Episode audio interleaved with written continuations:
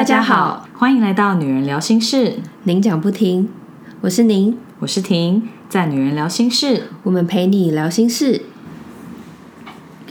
之前疫情比较严重的时候，大家都防疫在家。虽然后来大家好像就逐渐的习惯了，就比较跟病毒共存，跟尽量恢复正常的生活。但我们还是想说，可以来调查一下大家喜欢的电影和影集清单。因为今年夏天真的是超热的，所以如果没有要出游或者出门，周末在家吹吹冷气，看看电影跟影集，我觉得也是一个蛮好的享受。对，因为现在真的是不能没有冷气。虽然我每次开冷气的时候，我都会觉得有点对不起巴利奇。北极熊。对对对，巴利奇。哎，我跟大家说嘛，巴利奇是我帮北极熊取的名字。嗯，我记得有讲过，但还是怕那个室友不记得。对，就是我想说有点对不起他，我还是得开，但我就尽量不要开太低温这样。嗯。我们这一次一共有七十二位室友参与调查。我们问室友们比较常看电影还是影集，回答电影的有十九趴，影集的五十一趴，差不多的有二十九趴。我好像也是电影跟影集都会看，可是可能影集比较容易出新的，所以看影集还是会比较多一些。嗯嗯。喜欢电影的原因，室友们回答有临场感，因为追剧会忍不住一直看，很累。电影可以速战速决，不用浪费时间；影集都需要看很多集，喜欢时间短，不用一直追。好像大家都是在讲，就是不用一直追的这个部分。对，就是你看完它就结束了，两个多小时就可以完结。嗯，像我自己是很喜欢动画片，我觉得动画应该也是可以分类到电影的分类。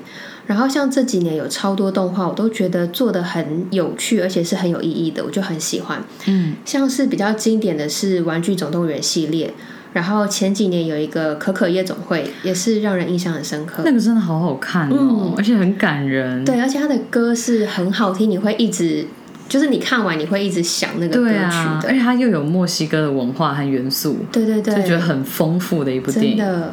然后这两年比较红的是那个《灵魂急转弯》，也是大家都是在讨论、在推荐的。嗯，之前有一部是《魔法满屋》，也有在 Disney Plus 上面，我觉得也很好看，真的，之后也可以去找来看。好啊，而且歌也是蛮 catchy 的。我觉得这些动画片真的很很能够抓住人的心诶，就是以前会有人说你干嘛都看卡通，可我觉得真的不是不一样，现在真的做的很有质感，而且它的内容是。呃，几乎很多都是很有深深度的，对，就是大人看跟小孩看会有不一样的感触。对像《灵魂急转弯》真的就是啊，而且像《可可夜总会》也是探讨死亡嘛，它的核心理念也是，你就算离开了，但是只要你有被人记得，你就还是存在。对对对，就是说真正的死亡是已经没有人记得你的时候，这样。对我还蛮喜欢那一部，嗯，真的。我们问室友们最喜欢的电影和原因。室友回答：喜欢真实事件改编的剧情片，像是《攻其不备》《雅果出任务》这类电影，比较容易有即视感、同理，很激励人心。像我自己也很喜欢《攻其不备》，就是可以一看再看。对，我记得之前聊到电影的时候，你直觉就有讲这一部，对，就是山卓布拉克演的嘛，就是也是讲一个美式足球员的养成故事，有点是类似这样嘛？对，嗯。再来是《神隐少女》，经典不败。小时候只在乎千寻跟白龙有没有在一起，长大看了解析才发现其中的寓意。这部很经典，但是我印象中我应该是没有看过，感觉应该要来补一下这部，因为我记得以前康熙来了还在播的时候，蔡康永就是也有讲到这边的剧情，然后他就在节目上有哭，真的，对对对，然后大家都很傻眼，因为感觉这没有料到这会是一个哭点这样，所以他应该是有也有被这部电影感动。哦，嗯，因为我看室友的这个回答，我就想说，哎，可是其实我的印象比较模糊，就是我可能只记得他爸爸妈妈变成猪之后，然后女主角有提醒他们说，你们不要吃太多，这样就会被杀掉，因为那个就是被做梗图嘛。对，我想说奇怪，我怎么只记得这个片段，或者是可能你知道其中几个人物，像是无脸男，对对对。然后我就有上网查了一下他说的解析，然后我看了之后才发现。完全不记得，太深了吧？就是你在看的时候，那个时候我真的只是把它当成一个动画片在看，但是就觉得作者好厉害哦，他可以放这么多东西进去。我到时候看看，嗯再来看看有没有看看出其中的含义。再来是《青春养成记》（Turning Red），很贴近亚洲父母，动画很可爱。嗯，这部我也很喜欢，就是轻松可爱又有寓意。之前 YouTuber 流氓也是大推这部电影，然后那些电影教我的事也有做了这部电影相关的解析，我觉得都可以去看一看。嗯，你昨天跟我分享之后，我就是昨天就看了，嗯，然后我就觉得还蛮特别的，就是身为亚洲人，你真的很可以理解里面的妈妈，或是里面那个家庭带出来那种亚洲文化，或者是那种亚洲家长的看法是什么感觉，嗯，我就觉得哇，就是蛮蛮可爱的片。对啊，因为导演本人也是亚洲人嘛，所以我觉得这种东西一定是要你沉浸在这个文化里面，根据你的背景才写出来的。对，《星际争霸战》系列，好爱安东演的契可夫，失去他好伤心。列车上的女孩控制，控制这部片真的是超经典的，嗯就是是那种很意想不到的剧情，更会让你毛骨悚然。我真的是很喜欢看这种剧情片，也特别喜欢猜不到结局的。然后我就为了要录这集 podcast，我有用关键字上网去看一下这种出其不意的电影，嗯那就也跟大家分享一些片单。有一部是《毒药》，是钥匙的药。这部是让我看了之后会觉得晚上有点睡不着的，嗯就是有点诡异，然后它后劲很强，你会一直去想它嗯结局的那个意涵，但是真的是很好看。孤儿院这部片也是最近要上续集了，就是那里面的小女孩真的很会演，就让人不寒而栗，这个是不是很久很久以前的片？蛮久的，是在我们大概出刚出社会那那时候吗？我也不太记得了耶，不过我记得很久了，因为我想说续集有就是有过这么久才出续集，有一些还是有啊。你看那个 Tom Cruise 的 电影都过三集，不过那当然是一个极端了。嗯哼，布局这部片是西班牙片，很精彩。这部片 Netflix 上面有，可以去找来看。这个导演好像也是喜欢用他御用的几个演员，所以好像有一系列电影都是、哦可能是差不多演员演的。嗯蝴蝶效应这部也是经典，讲起来就觉得很多部都很经典。那我记得这部片让人看了也是蛮有感触的。那这部片也有彩蛋，它也有好几种不同的结局，也会让人很惆怅的。嗯顶尖对决这部是由我爱的修杰克曼，嗯斗争俱乐部是布莱德比特主演的。很多人在讲结局意想不到的电影的时候，都会讲到这部片。寄生上流就是应该很多人都有看过。这部片真的是前面很欢乐，后面变得很惊悚，就是完全没有料到它剧情会急转直下。这部片你有看吗？没有，因为我有听到大家说后面很可怕。我跟你讲，其实我真的不敢看可怕的。真的吗？嗯所以我推荐都对你那样没用。你刚刚讲的那些，我想说，嗯，OK，避开，嗯，避开。真的毒药跟孤儿院，你你真的都不要看。你讲完这系列，我再跟你说。真的真的，隔离岛是里奥纳多演的，《灵异第六感》跟《神鬼第六感》这两部都是很老的片，但也是真的是必看的片。《灵异第六感》也是当初看想说，天哪，没有想到结局会是这样，嗯，这好像也是很老片，对不对？很老很老，啊布鲁斯威利演的。嗯跟之前也是有一个很可爱的小男孩，但是我觉得他就是一个小时候长得很萌，但是长大之后如果还是维持那个脸，不见得会是好事的一个哦代表。因为你刚刚一开始说，嗯，毒药就是会让你看的晚上睡不着。我跟你讲，我真的对于恐怖的嗯，片接受度很低，低到什么程度？就是我不敢，我不会一个人看柯南，你很夸张欸，不管是卡通南还是漫画，认真真的那你还敢一个人住饭店？这到底什么逻辑呀、这饭店又没有恐怖的东西，可是你看了那些恐怖的东西，晚上睡觉就是会想到啊。所以我不要。看啊。可是你只要有看过，你不会还是想到吗？呃，我基本上就是不会什么看啊。你不敢自己看柯南？对，我跟你讲，尤其是他每次把，我觉得那个 黑衣人对对，我觉得黑衣人超恐怖的，就是有了，很多表情都很狰狞，很恐怖。对，然后我记得以前国中的时候，我们寒暑假会去姐妹家，就是因为他就会。呃，去他家附近的漫画店，我们就会大家租自己想要看的漫画，然后回去他家看，然后，一起这个听起来也好。对一起吃披萨。我只有在那个时候我敢看柯南，因为大家在一起。可是每次我回到家的时候，我在洗澡，我就一直觉得我后面是不是有什么东西？会，所以就是大部分人是看鬼片才会有这个阵头，但是你看柯南也会有这个阵头。因为小时候啊，我们看电视，电视没有分级，所以你有时候很容易转到那种很恐怖的片。我不知道为什么以前有那么多很恐怖的片，然后呃，要么就是鬼片，要么就是一些我我现在也想不起来，但是。那些画面都会变成我做梦的时候我我梦到的东西，所以那还是少看我就会知道我不喜欢，嗯，对，所以我就会直接避开。嗯，你刚刚讲这些东西，我就想说，我绝对不会看。真的，我跟你说那么多经典的，你都没办法看，真是太可惜了。真的。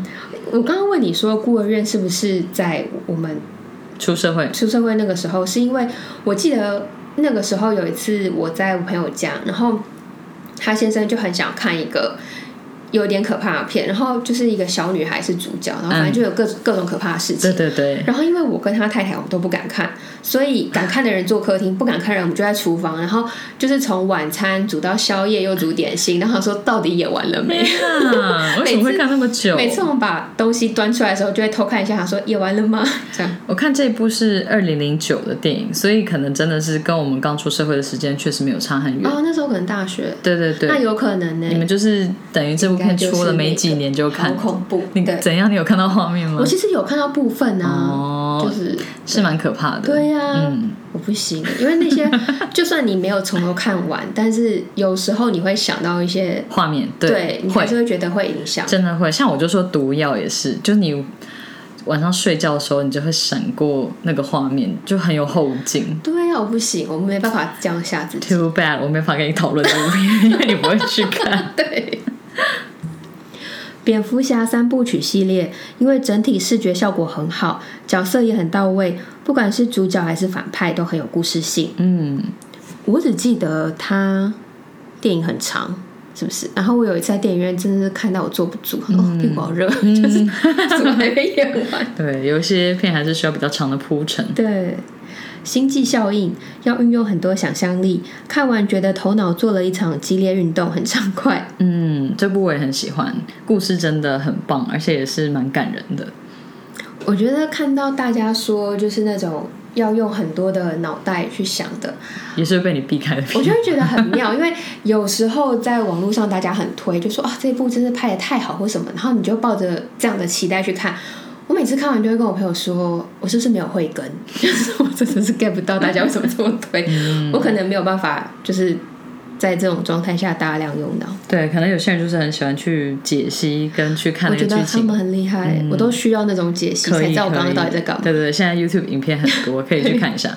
我觉得我们现在也是有养成一个习惯，就是看完一部很精彩的片或者是影集，你真的会想要上网看一下别人是怎么讲这部片的。对我有时候也会。对。《神鬼传奇》系列觉得百看不厌，嗯，又是一个经典，好电影真的是很多。第六感生死缘，布莱德比特年轻好帅，最近也喜欢《Turning Red》，嗯，就是我们刚刚讲的青春养成记，嗯。Jane Austen 系列改编的电影，还有一部是讲 Austin 粉来到 Austin Land 的喜剧，也很有趣。嗯，对，小时候有看《傲慢与偏见》，我觉得影集版比电影版还好看，嗯，很推荐。哦，我不知道还有影集版，嗯，所以它是一季还是还有很多季的那种？没有啊，最一开始应该就是 BBC 拍的，一就是一套的影集。我记得我小学就有看了，哦，真的，对对对，对我记得小学的时候去英文补习班的时候就有看，哦，嗯，所以真的是很久，嗯，我有看他的书而已，还有电影。但我觉得，如果是影集的话，的确蛮适合的，因为它真的很适合细细描绘。我不确定我是不是因为这一部而喜欢上 Colin Firth，就是科林·佛斯这个演员，因为就是觉得英国人有一个很特别的优雅的气质，对，就是很喜欢他。有，我有印象。嗯。嗯，我们看完大家推荐的，我发现这次好像比较没有人提到纪录片。嗯，然后我可以来分享一下我最近看的一个纪录片，我觉得还蛮不错的。它的片名叫《洞穴救援行动》，目前在 Disney Plus 上面有。嗯，然后它是记录二零一八年泰国有十二名足球队小孩跟教练因为暴雨受困在洞穴的事件。嗯，你对这个新闻有印象吗？好像有。对，就是之前有看到新闻，然后那时候我不能理解，我想说。在洞穴里面然后又下暴雨，为什么会淹水到需要洞穴潜水去救援？嗯，因为我就觉得那个可能地理位置什么，我就完全没有办法想象。对，然后我是看了纪录片之后才有概念，就是哦，原来它是一个属于像是地道的洞穴，嗯，所以当下雨，尤其是像季风的那种雨的时候，它是水会渗到地里面，所以它里面的水就会暴涨，那个洞穴里面基本上就是会充满了水这样子。嗯然后他就会需要有洞穴的潜水员，就是去救援。然后因为这种洞穴潜水的技术跟一般潜水又不太一样，它不管是技术装备或是你受的训练完全都不一样，所以他们是找来了世界各地的洞穴潜水高手一起合作。然后我觉得很酷的是，这些高手他们会去做洞穴潜水，完全就是他们的业余兴趣，嗯，就是他们只是周末喜欢就是做这件事情，而且他们在访谈的过程当中，他们都有提到说他们不喜欢团队合作，他们以往在团体里面，他们可能有时候都会被孤立，或者小时候可能会被霸凌，因为。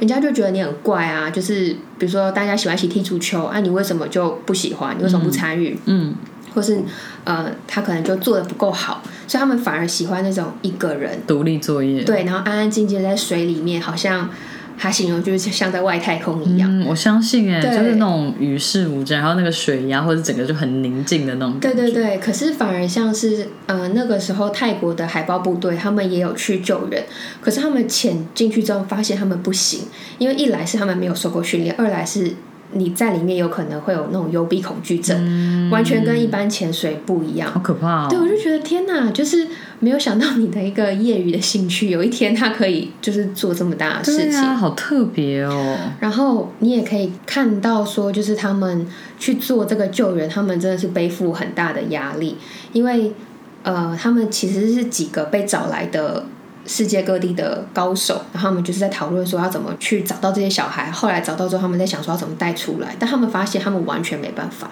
因为他们在去找的过程当中，他们先发现了有四个大人是他们好像是施工的工人还是什么，他们被困住，可是是完全没有人知道的，所以他们那时候先发现，想说啊，那先把他们带出来，就发现你没有办法带着呃这样的人去游那个洞穴，因为他们也会紧张，因为你在里面你看不到，你只有一个呼吸器，所以当他们紧张、他们挣扎的时候，就两个人都很危险。对，真的他们就想说，你更不可能在这种情况下，你带十几岁的小孩，然后你要有两个半小时。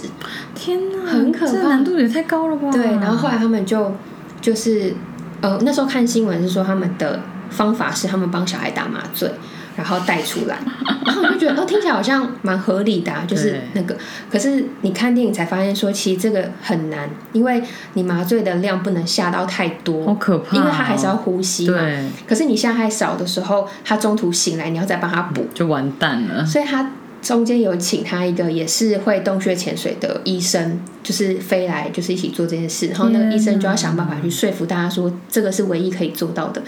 可是他后来在访谈的时候，他就觉得他很像在欺骗大家，因为他自己就没有人做过这件事情，根本不知道说他是不是真的可以。天哪，这救援行动难度也太高了吧？然后还有后来还有就是其他的，嗯，好像是美国的军官吧，就是就是有去提醒这些人说，哎，其实，在泰国的法律，如果在这次当中有人是身亡的，你们可能是需要受到他们司法审判。天哪，就是那个我明明是去救人的，对对对，压力很大。真的很精彩的感觉。嗯，他最后是全部的人，包括教练，全部都是有获救。嗯我就觉得很推荐可以去看。嗯，真的很精彩耶。嗯，以前在 Facebook 上面有一个 Fifteen Films Fifteen Friends 的那种点名游戏，嗯就是要大家列出十五部喜欢的电影。那我当初也有写，然后这则贴文是在二零一四年，所以我的片单就仅限于二零一四年之前的电影，还是可以跟大家分享一下。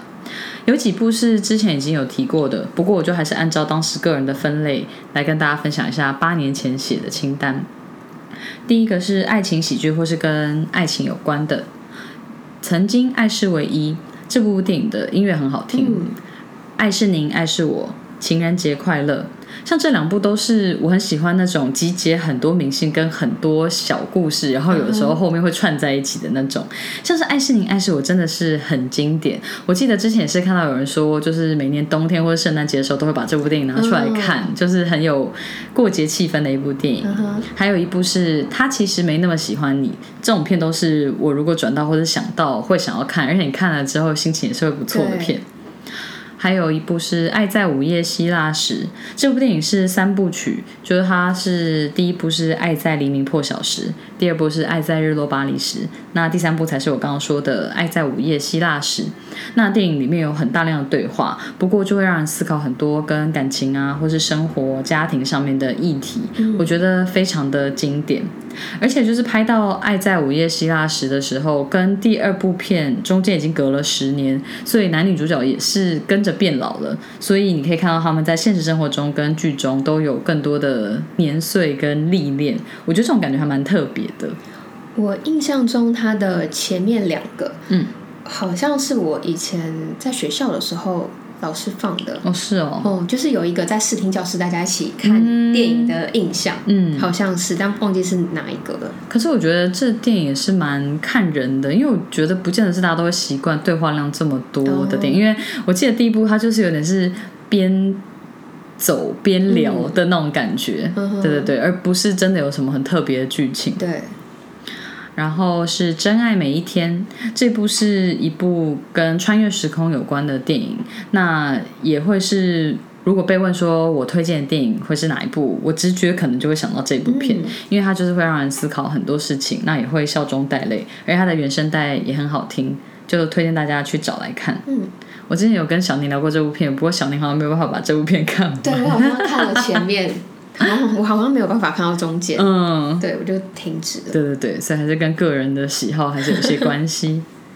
再来是温馨励志的片，一部就是《攻其不备》，刚刚有讲到的，嗯，还有一部是《逆转人生》，这是一部法国片，它是讲一个黑人看护跟一个需要照顾的白人之间的故事。我觉得就是蛮幽默的，就是法国片跟法国人那种幽默感，我就很喜欢，所以我觉得这部也是看了会心情好的片。对。那再下来是剧情精彩的类别，有一部是《命运好好玩》，这部就是明明是亚当·山德勒的搞笑片，但是后面就是莫名的很感人，会让人看到笑中带泪。我看了真的是有哭，它就是一部很轻松，但是你看完又会觉得有一些收获跟感触的电影。全面启动。这部片真的是太强了，当初就觉得说导演真的是超厉害的，就是可以拍出跟以往出现过的电影都不一样的故事。我觉得这件事情很不容易，因为就是虽然题材很多，但是拍电影的人很多，你要拍出新意或是以前的人都没看过，这难度真的很高哎。但是这部分可能也是被归类在是烧脑的电影，非常烧脑。因为大部分人到最后都会讲说，哎，到最后男主角到底有没有醒来？这样子。看见恶魔这部是韩国片，它就是很黑暗又很血腥，但是真的拍的很好看的电影。嗯，所以我还是很推荐它。那还有一部片叫做《原罪犯》，也很推荐可以去看。嗯，应该就被小宁归类在不会去看的片。这个对啊，室友们去看就好。然后是《傲慢与偏见》跟《悲惨世界》。《悲惨世界》是我最喜欢的一部音乐剧，它的电影版也很好看，一样有我很爱的修杰克曼。我觉得他唱歌的声音就是比较紧，跟有一点尖，但是我还是很喜欢他。那也推荐《大娱乐家》这部片，它的原声带也是很好听。《大娱乐家》就比较近期了啦。对对对，对，算那部你有看吗？有有有，我看。我觉得对啊，音乐真的很好听。这种都就是有一些电影看完之后，你会想要把它的原声带找出来听，会存起来。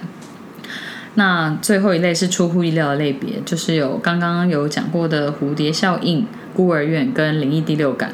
所以你看，我我就是去查那个出乎意料的剧情的片单，有一些电电影我大部分都有看过，就是我真的还蛮喜欢这种片的。出乎意料剧情不见得是那么可怕的啦。我觉得出乎意料的是你就是喜欢看喜欢看这种戏路的，我觉得蛮特别。我就喜欢看剧情片。不一定要很惊悚，因为我也会被吓到。但是我喜欢看剧情片。哦，嗯，我没我没有办法。他 如果会吓到我的话，我管他有没有剧情。可是我觉得你可以记下来，就是有记得，而且记录下来，我觉得很厉害。当初应该也是花了一些时间想片单，毕竟你要从你看过电影里面去挑，真的不是很容易的一件事情。不过那时候可能就是有很认真的玩了这个游戏吧。而且我觉得还有一个对我来说的障碍是，我可能看了，但我也忘记它叫什么，就是它的片名。你可能就只能用剧情去跟人家描述，然后别人就跟你说：“哦，这是什么什么片？”这样。对，所以我记得真的很少。嗯。然后我自己很喜欢，但重复看过很多次的是《攻其不备》之外，还有《三个傻瓜》。嗯嗯，我就很喜欢这一部。可是我就要得承认，像这种宝莱坞的电影，它不是都很多的那种歌舞片段？如果我重看，我基本上会跳过。对。就没有办法像真的从头到尾看。我记得《三个傻瓜》里面也是有很漂亮的景，因为我记得我当年去印度的时候，也是有稍微看一下要不要去里面拍摄。我记得有一个很漂亮的地方，真的，嗯，我记得里面有个很美的 view，因为他们就是其中最聪明的那个，他们之前去找他的时候，我记得就有到一个应该是比较乡下的地方，但是就是自然美景很棒这样子。了解。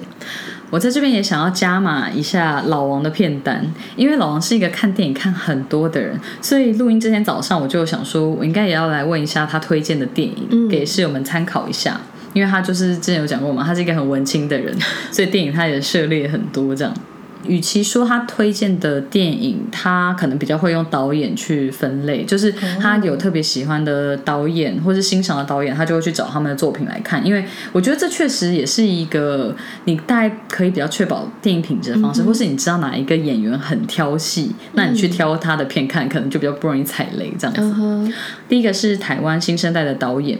他有讲到九把刀，那代表作就是有那些年我们一起追的女孩跟月老，然后他的原因是因为他觉得很商业，但是很舒服也很轻松。你说原因是因为很商业，我就 忍不住想笑。哦，就是是商业的片，但是很舒服又很轻松。但是像月老，我觉得之前就有蛮多人说很中二还是什么的。我自己看我也是看看，我就跟老王说你自己看就好。对，有一些片就是这样。可是老王就说你就不要去想它中不中二，你就是放轻松去享受电影。所以我觉得就看是不是自己喜欢的戏路这样子。嗯，那他是说九把刀也是有担任编剧的一部电影是楼下的房客，这部我就也觉得很精彩。嗯，然后第二个导演是陈伟豪，他的代表作就是有《红衣小女孩》、《当男人恋爱时》、《气魂》跟《目击者》。《气魂》跟《目击者》应该也会被小宁列在他不会想看的电影里面，但是我觉得这两部很好看。基本上这里面就是不恐怖的我看过，《当男人恋爱时》吗？不恐怖的就只有《当然》。对啊，还有刚刚什么那些年追的女孩。哦，对，当时看那部片也是觉得很青春了。嗯，《气魂》跟《目击者》真的也是很好看，但是《目击者》也是一部。看到最后会，嗯，有一个画面是胆小的人真的一定要避开的，因为我老王有警告我，所以我没有直接看到那个画面，但是那。个景象还是有在我脑海中萦绕了好几天，或是你要睡觉的时候，你就是会忍不住想到。虽然它离你的现实生活明明就很远，但是你会忍不住想到那个可怕的画面。哦，没关系。哎，我跟你说，你该不会看过吧？没有没有没有。但我讲一个题外话，就是我刚刚不是说我很胆小嘛？对。可是如果去看电影的时候，对，只要那个电影它不是被归类在普遍级，因为通通常只有动画片会是普遍级，其他只要是保护级以上的。我可以的话，我就是尽量不要看到预告，因为很多，尤其是可能嗯六七月的时候，就会上一些可怕片，那个预告真的是我快要疯。就算我不看，我还听得懂，我就觉得我要疯了。我知道这种我也觉得很缺德，因为现在有很多网络广告，它也是会打鬼片广告，我就想说，我没有想要看那个画面或者影像，可以不要这样吗？就是。尤其是你都已经不看，但你又听得懂的时候，你就真的觉得很愤怒。这个很好笑，你就是坐在电影院里面，但是你就是没有办法坐立难安。我就他们大他们大部分选出来的都是很经典的画面，对，不然就那个音效啊，就整个坐在椅子上还会被跳起来。真的真的。那第三个导演是许富祥，他是陈意涵的老公，代表的电影有《十六个夏天》、《鬼扯》跟《正义的算法》。《正义的算法》之前也是在 Disney Plus 上面很红，我有看到有人推荐。那第四个导演是钟梦宏，老王就是说钟梦红很厉害，就是他拍片经常都是剧本跟摄影跟导演都是他一个人包办，我就觉得太厉害了吧。嗯，那代表作就是有《大佛普拉斯》、《小美》、《阳光普照》跟《瀑布》。嗯，那韩国导演的部分就是有朴赞玉，他就是有《复仇三部曲》《夏女的诱惑》《分手的决心》跟分手决心就汤唯演的。对对对，哎，你知道这部啊？我那天去看电影的时候，我有看到预告哦，对我有兴趣。老王就说那部就是朴赞玉，就是有得到坎城影展的最佳导演，所以应该是蛮精彩的。哎，可是我他是上映了吗？还是我猜还没耶，台湾应该还没。嗯，那日本导演的部分，他推荐《四之愈合》，代表作就是有《小偷家族》《横山卫之家》《空气与人形》，就是比较多是在讲家庭亲情跟生活的一个导演，哦就是比较朴实，但是你看了之后就会有不同的感触。嗯，老王是说，感觉蛮像李安早年的电影的，就是描述很多就是情感面，或是家人，或者是这一类的东西。我记得《空气人形》，我早年还有写过影评。早年，对啊，就是以前有写过影评这样。嗯那外国导演的部分，他是推荐大卫芬奇，他的作品就是有像是《异形》《火线追缉令》《站立空间》《斗争俱乐部》《索命黄道带》《班杰明的奇幻旅程》《社群网站》《龙纹身的女孩》《控制》，跟近年他也有当 Netflix 影集《爱死机器人》的制作。嗯，真的是随便算都讲得出超多部大家都有看过或是很有名的电影，对所。以真的是很厉害。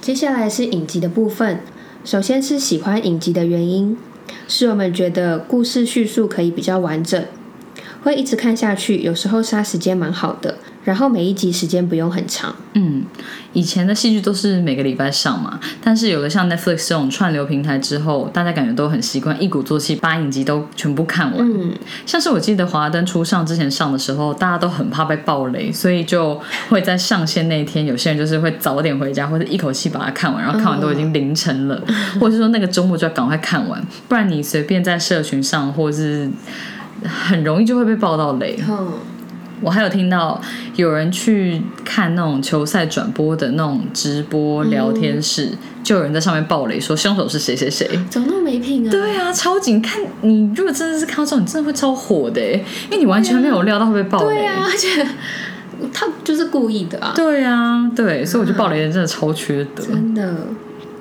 再来是最喜欢的影集和原因，欧美影集喜欢 sitcoms。就是情境喜剧，Friends，摩登家庭，短短的很好笑，不需要太动脑。嗯，Friends 也是一个经典，但是我自己是没有把它从头到尾看完过。Modern Family 也是有朋友很喜欢，不过就是美式幽默的节奏，我觉得不是大家都能领会的，所以大家还是可以选比较对自己胃口的。嗯，Friends 你有看吗？有，但我也没有全部看完。嗯嗯，六人行，百看不厌，不管是认真还是不认真看，都很适合看，还可以练听力。嗯，Friends 六人行，温馨感人幽默。对啊，你看，真的很多人推荐这一部。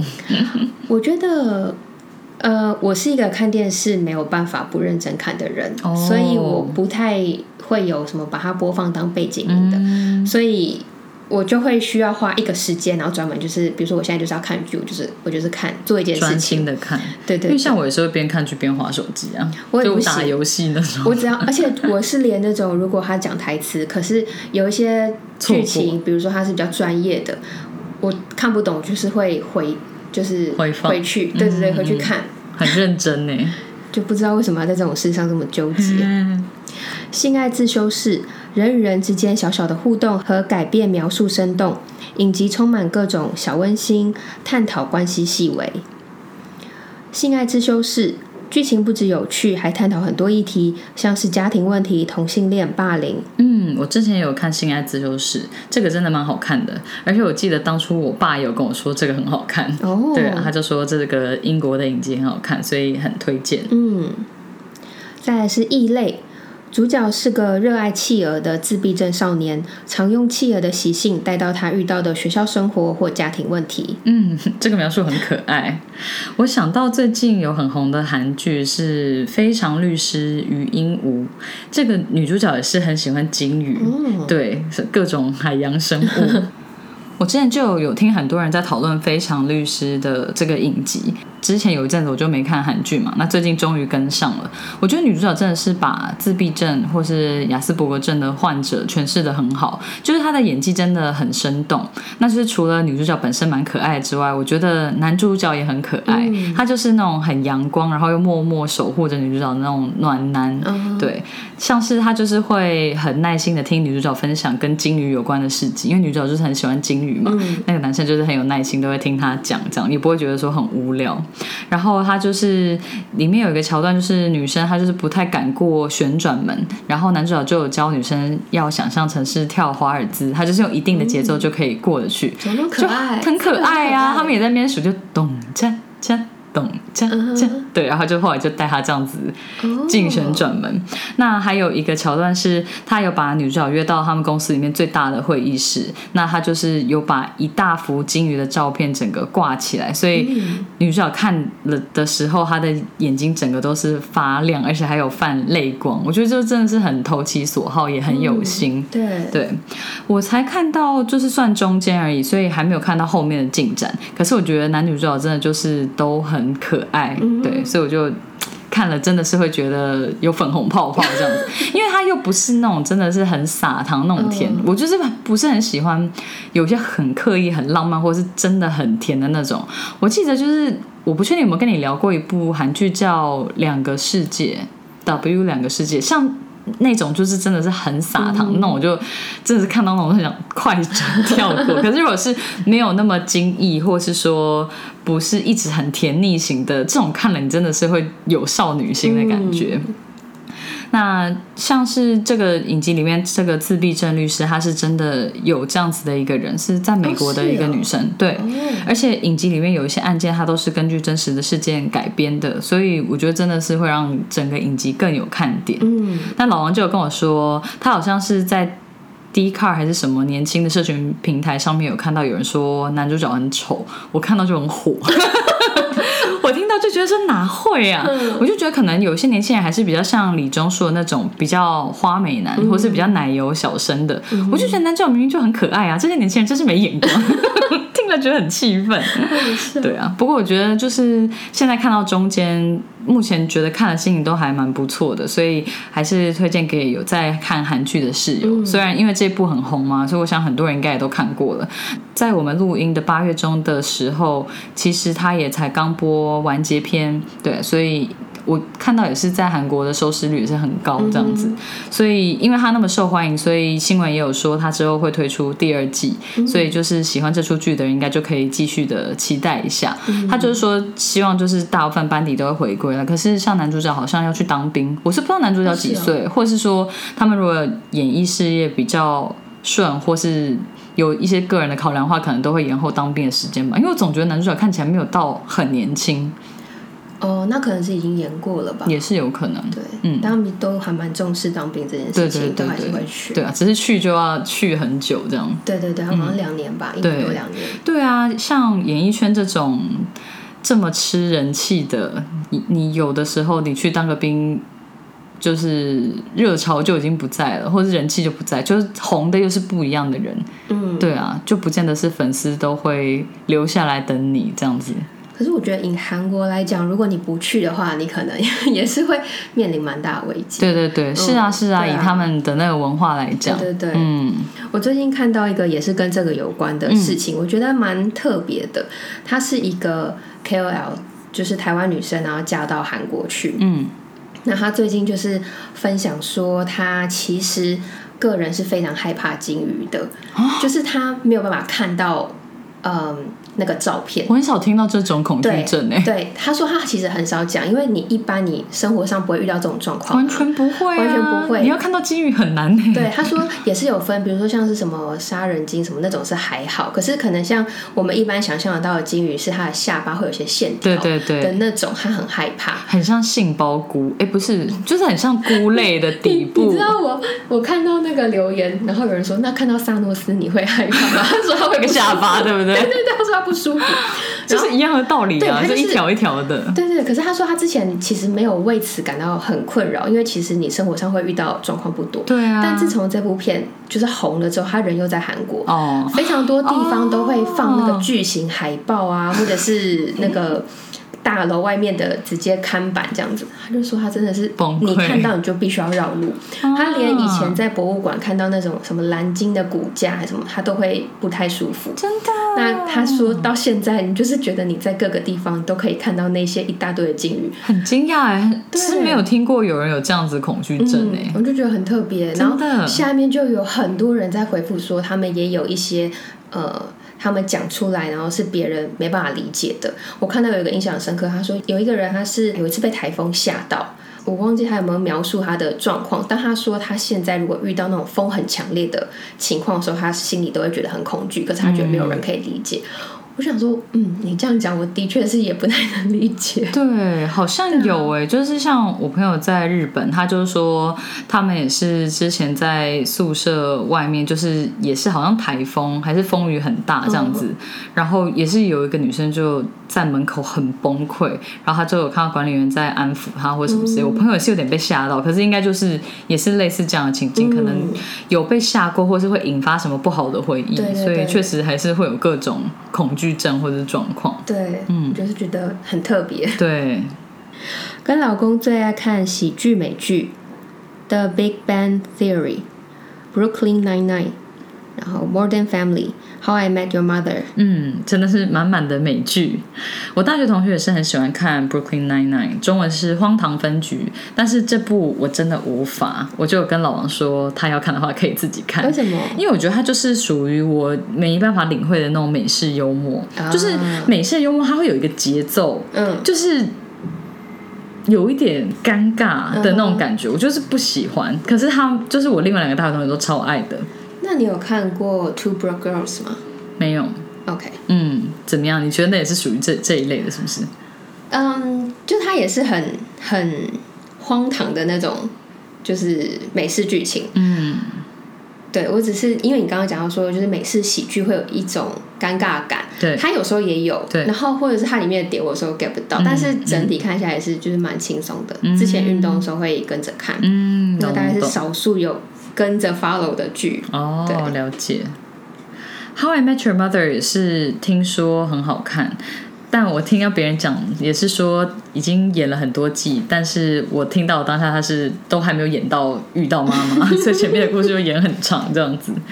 不过我不知道现在剧情进展到哪里了。哦，我好像也是看过前面而已，后来就没有了。哦、OK，最亲密的陌生人，NCIS 重返犯罪现场，很喜欢里面的一个团队的感觉，不只是同事，也是家人的感觉。嗯，NCS 我以前也有看，然后我有看另外一部是 CSI 犯罪现场，因为我一直都是蛮喜欢看犯罪跟推理悬疑相关的影集的，而且就是这些影集除了很长寿。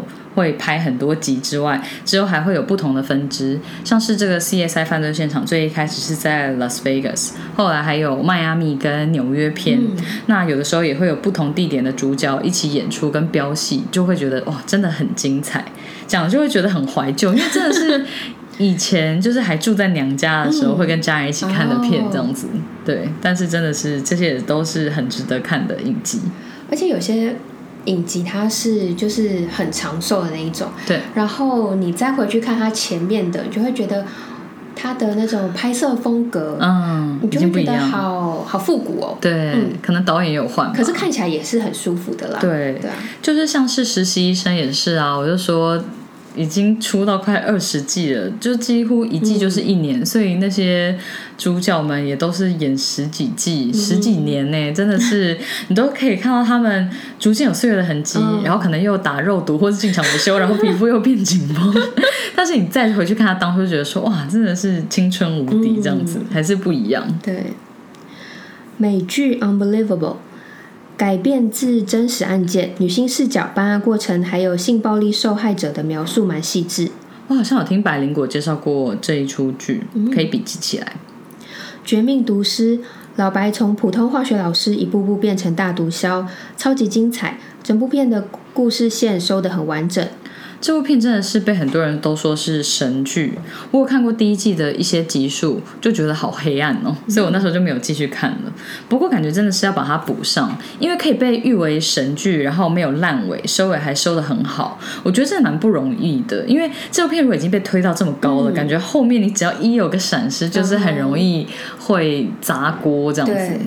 但是你刚刚讲说好黑暗哦，然后没有把它看完，我想说哇，那它一定很黑暗。对，这个的黑暗是我觉得不太一样的，就是是比较沉重的那种，跟你看一些血腥跟暴力跟比较悬疑的那种是不一样。就是这种看完是心情会比较闷。我觉得是，我觉得是这种我反而比较不行。嗯，纸房子影集内容很精彩，完全想不到演员们下一步会做些什么。嗯，纸房子我也是有看了前面几季。我没有，我也是没有把它看完，因为我觉得现在影集真的好多哦，但是有一些就是如果你觉得后面没有那么有劲，就不见得会把它追完，就是还是蛮容易会弃剧的。就算你已经有看完前面几季，但是也不会想说真的一定要把它补完这样子。真的，嗯。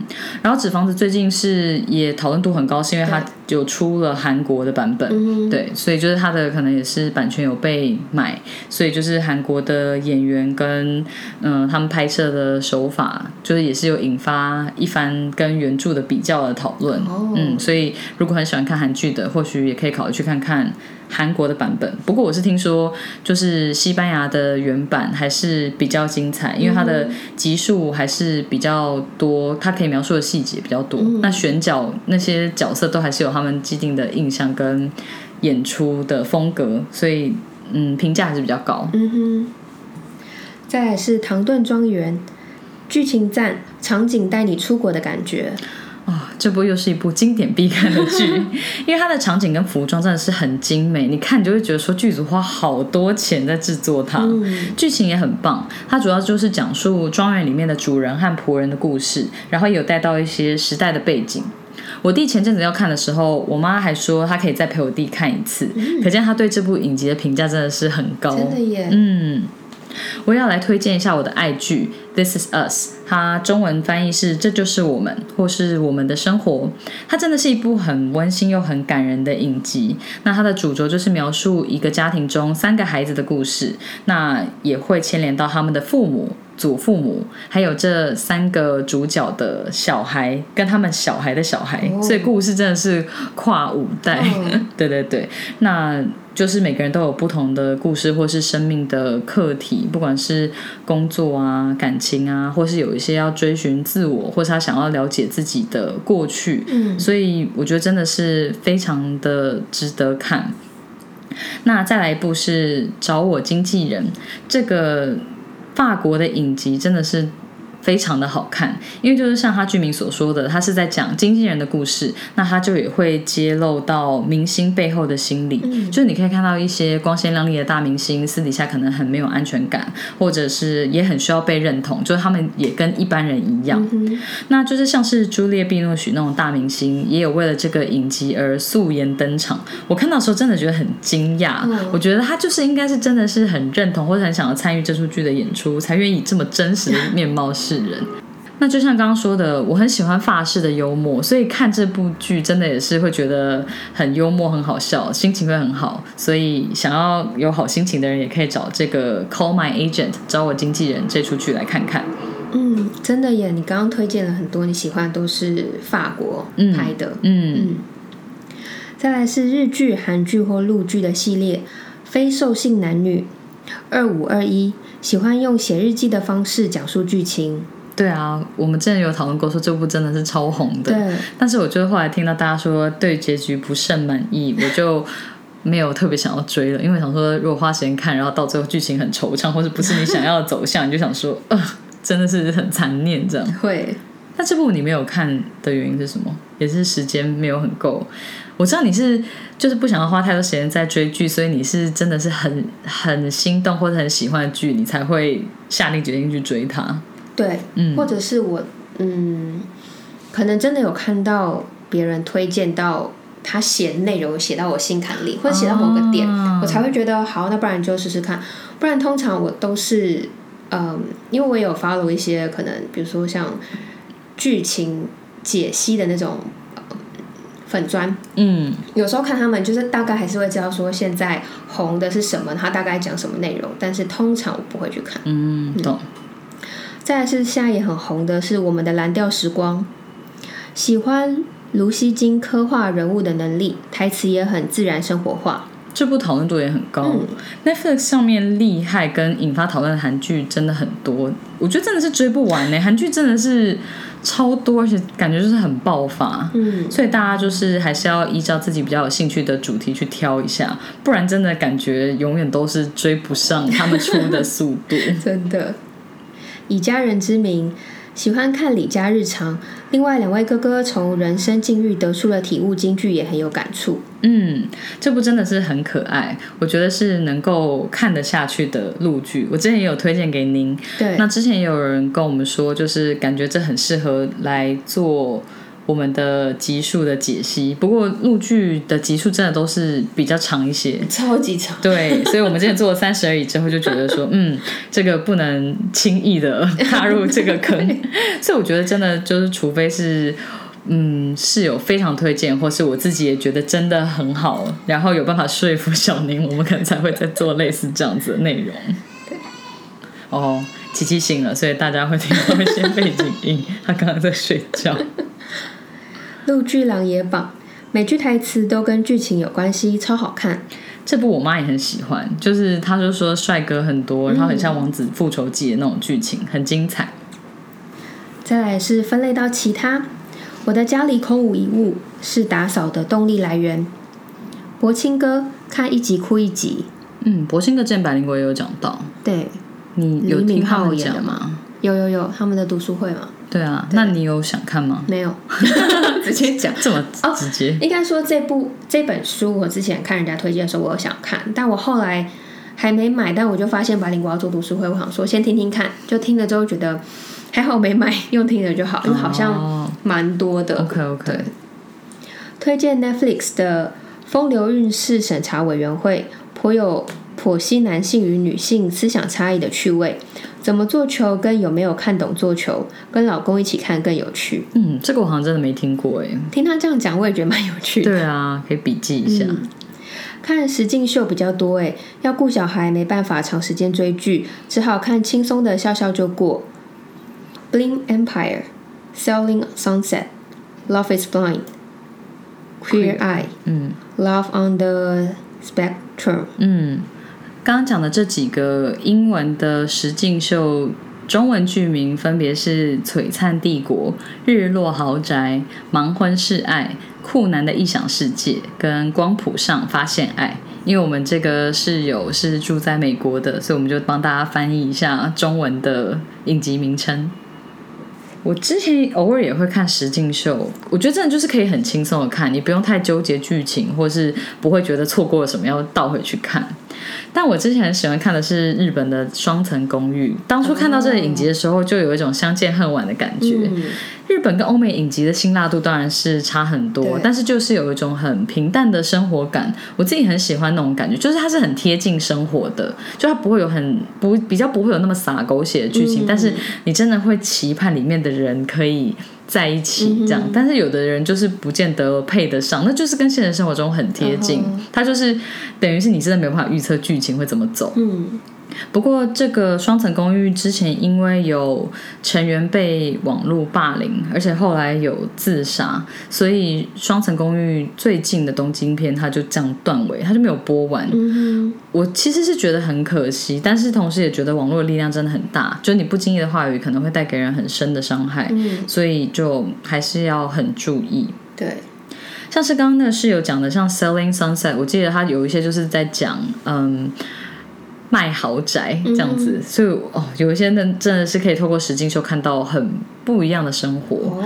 那之前也有，我也有看，我不确定是不是他讲的这个 Love is Blind，这个就是爱是盲目的，它是你就没有办法。呃，它就等于是一个配对的节目，但是你只能透过声音去看这个对象，你想不想继续跟他交谈下去？哦，，对，而没办法看到他的长相，就是你们等到配对成功之后，他才会揭晓他的长相。嗯。我觉得这真的超有风险的耶，因为如果是用声音配对，我可能不会跟老王在一起，因为我喜欢的声音是比较低沉类型的，但是老王本身的声音比较不是偏内陆的，对，所以我觉得如果我们上了这实境秀，我应该就不会跟他配对。还有是其他想跟我们分享的话，期待听听其他室友的推荐哦。虽然真的没时间追剧，希望大家疫情期间都平安健康，期待大家的名单。好想看没有压力的片 on Netflix，爱你们，哈哈哈继续做到好几百集。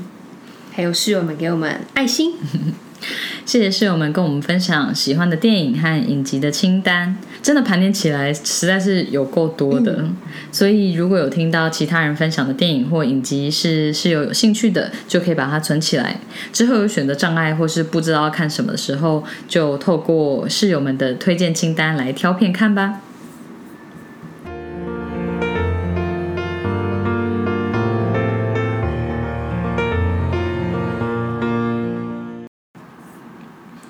们现在录音的时间是八月中，父亲节刚过没有很久。像这种节日就是一个可以名正言顺订蛋糕跟吃蛋糕的时机嘛。那我近期就是有吃了几颗蛋糕，我有在个人的 IG 上面分享，觉得近期吃到比较好吃的，那都是在台北的。嗯，那有一间是周末不卖甜点的个人工作室，另外一间是日式的会堂，是花卉的会。我觉得这两间都很好吃。嗯结果周末不卖甜点的那一间的，就是老板娘，她有私讯我，她就说想谢谢我在 IG 有介绍蛋糕，就是有客人去填表单的时候，在下面回应说他是从 Podcast 知道他们的，哦那老板娘就很开心。我就说我只有发 IG，我还没有在节目上聊过，哎，那应该就是因为 Podcast 而有追踪我，所以。在写得知管道的时候，可能就会写到我们的 podcast，、啊我觉得也蛮妙的是。对，那老板娘就说应该是这样，所以她也开始听我们的 podcast。她就说她抹蛋糕的时候会听，我就觉得很好笑，就是有一种互相捧场的概念。对，对啊，我就说我一定要跟小宁讲，因为小宁看到我分享蛋糕的时候，也很激动的说夹层居然有布丁。对，因为我真的很喜欢布丁，我就喜欢吃软软的东西，然后，然后不用嚼的，对对对，然后我就想说，哈，一般这么漂亮的蛋糕，通常里面就是会放什么果酱那种，嗯就是它的夹馅就是果酱，然对后我就觉得果酱很很还好，就是香香的，可是没有什么多的口感或者感觉。嗯对，而且通常那种蛋糕是海绵体嘛，哦对对对对所以它如果再加上果酱，你就会觉得都是甜甜的东西，它没有其他的口感，我就觉得很普通。嗯，但是我看到那个，我想说，啊，这么漂亮的蛋糕，它居然也有放。就是夹馅，而且它是真的是布丁。嗯我说那我也要追踪。对，它就是有布丁跟水果。对，我觉得布丁现在确实比较少看到，因为像我也蛮喜欢布丁的口感的。可是我就记得很久以前要订红叶蛋糕的时候，布丁那种也是要克制的，就是它不是在一般都会有的馅料里面。哦，真的吗？嗯，好像是，就是买一般的话，它就是也是海绵蛋糕跟鲜奶油比较多。哦对，好像不是都会有布丁的。嗯对啊，所以嗯，如果住在台北的朋友想要尝试的话，可以到周末不卖甜点的 IG 去看他们的表单。那就是在填写的时候要选四加六寸的双层蛋糕，因为它这样子上层才会是布丁。嗯我那时候就是想说，我这样订一个蛋糕，感觉可以满足很多种口味跟口感。就我爸一定会喜欢这么澎湃的蛋糕，因为它下层可能就嗯还是嗯、呃茶的蛋糕体，再加水果嘛，然后嗯上层就是可能是也是香草的蛋糕体加布丁，所以就会有一种你买了一个蛋糕，好像吃到很多种的感觉。对。但是因为它的蛋糕外形真的很有气质，我觉得很有美感。我妈看了之后就说：“这个很不像爸爸的气质。”因为那个是走一个很就是温柔的对对对对对路线。，就是有些蛋糕也都会出父亲节的款式，嗯他们可能就会选用巧克力，或是比较深色，嗯或者比较黑的，对对对或者什么九字樱桃类似这种口味。对，但是他们家的就算是父亲节蛋糕，就还是很气质跟美美的这样子。对我之前有跟老板娘聊过，她就说她就是也有看看市面上大家都出什么样子，不过到最后就是还是出了一个比较是自己风格的这样。嗯对啊，所以我觉得他们家蛋糕就是很美又很好吃。那如果是有去订购的话，也可以在表单里面留言说是听我们 podcast 得知的，相信老板娘看到应该也会很开心。哎，我刚刚录完发现海绵体它应该是一个专有名词吧？对，好像是跟男性的生殖器有关。它就是海绵蛋糕，海绵蛋糕。你刚讲的时候，我就想说，以前林佑利在康熙描述蛋糕的蛋糕体的时候，也是讲了这词，然后被狂笑。你还记得是谁？对啊，我记得在康熙有这件事情，所以我刚刚讲到一半的时候，我想说，嗯，我好像讲错了。我说算了，都讲了，就先就这样吧。我刚刚有想说要不要提醒你，但是也想说，如果这个不是一般人会有感觉或是知道的话，那就装作没事好了。但是你有自己想到的话，对我就没有想到，好啦，算了啦。如果你喜欢我们的声音、节目内容或我们分享的心事，欢迎订阅这个 podcast。如果你是用 Apple Podcast 收听，请给我们五颗星的评价，给我们鼓励哦。有任何话想对我们说，都可以写 email 给我们，或者是在 Facebook、IG 搜寻“女人聊心事”，您讲不停就可以找到我们喽。我们经常会在 IG 开征求听众们意见和经验分享的调查系列，有兴趣参与调查的室友们，记得追踪我们的 IG，我们会把相关的链接放在 Podcast 的资讯栏中。女人聊心事，陪你聊心事，我们下次见，拜拜。